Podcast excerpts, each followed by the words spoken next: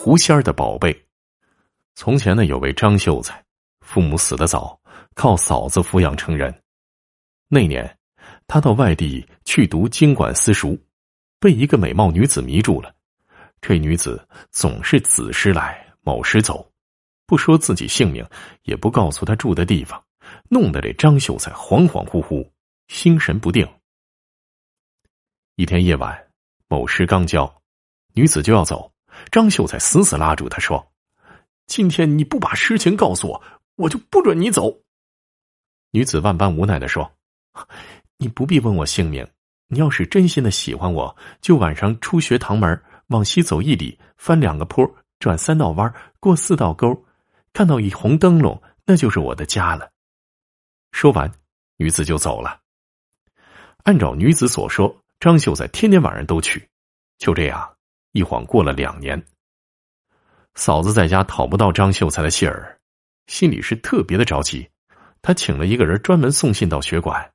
张秀才难忘嫂子的抚育之恩，只得向女子说：“哎呀，嫂子在家牵挂我，要我回家看看。”女子也舍不得张秀才离开，但又不好阻止，要他快去快回。张秀才回到家里，嫂子见他脸色蜡黄，两眼有黑圈，疑似中了邪气儿。再三追问，张秀才说出了事情的真相。嫂子听了，忙请来法师。法师看了看他眼珠，又摸了摸他的左手心便断定那女子是个狐狸精，说：“大嫂啊，我这里有一根三寸长的银针，晚上睡觉的时候，叫张秀才插进那女子的人中穴，就保她无事了。”张秀才回到学馆，女子又来了，趁他睡着。张秀才将银针插进了他的人中，只听得“哎呦”一声，女子浑身抽搐，冷汗直冒，战战兢兢的说：“我是狐狸精，可我并没有害你啊，为什么你要反害我呢？看来你我缘分已尽，念在两年夫妻的情分上，求你把银针抽出来吧。”张秀才于心不忍了，就把银针抽了出来。女子说：“你是个好心人。”只是被那道士蛊惑，我送你三件东西：这顶帽子戴着可以隐身，这双草鞋可以日行千里，这把扇子摇起来便可起死回生。三件宝贝，你日后定有大用处。说完，眨眼就消失不见了。女子走了之后，张秀才也无心读书，回到家觉得寂寞无聊。就带着三件宝贝四处游玩去了。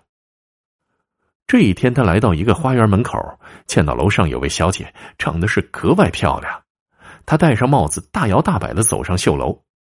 小姐突然见到这位张秀才闯进绣楼，吓得连话都说不出来。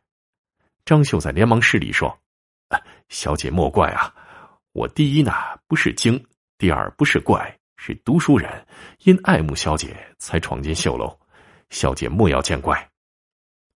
小姐见他说话文雅、眉清目秀的，心里欢喜。二人谈了一会儿，张秀才这才走了。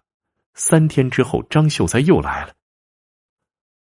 五个月之后，小姐的肚子出了怀，夫人晓得了，带人去搜楼。张秀才说：“小姐，今天我是凶多吉少，要是被他们打死，你就替我戴上帽子，穿好草鞋，把这扇子放在我胸前。”埋在你家后花园里，小姐说：“莫说不吉利的话，你赶快躲到夹楼里去。”搜楼的人非常多，一下子把夹楼踩塌了。张秀才死了，小姐拼命的哭喊。夫人要把张秀才的尸体丢到野外，小姐不肯，死活要把他的尸体埋在后花园的芭蕉树下。夫人也没了办法，只得依从。十八年之后，张秀才的儿子中了状元。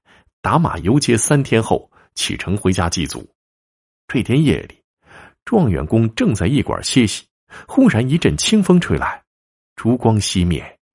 月光下，一个女子站在窗前，对着状元公说：“你回家之后，快到后花园的芭蕉树下挖开坟墓，那里面的是你父亲。你拿起他胸前的扇子，上下左右各扇三下，你父亲就可以还阳了。”状元公想问个清楚。女子已经不见了。回到家里，状元禀告母亲，选了个吉日，挖开坟墓，只见这张秀才脸色依然红润。状元公拿起扇子，上下左右各扇了三下，张秀才真的活了。小姐抱着张秀才痛哭流涕。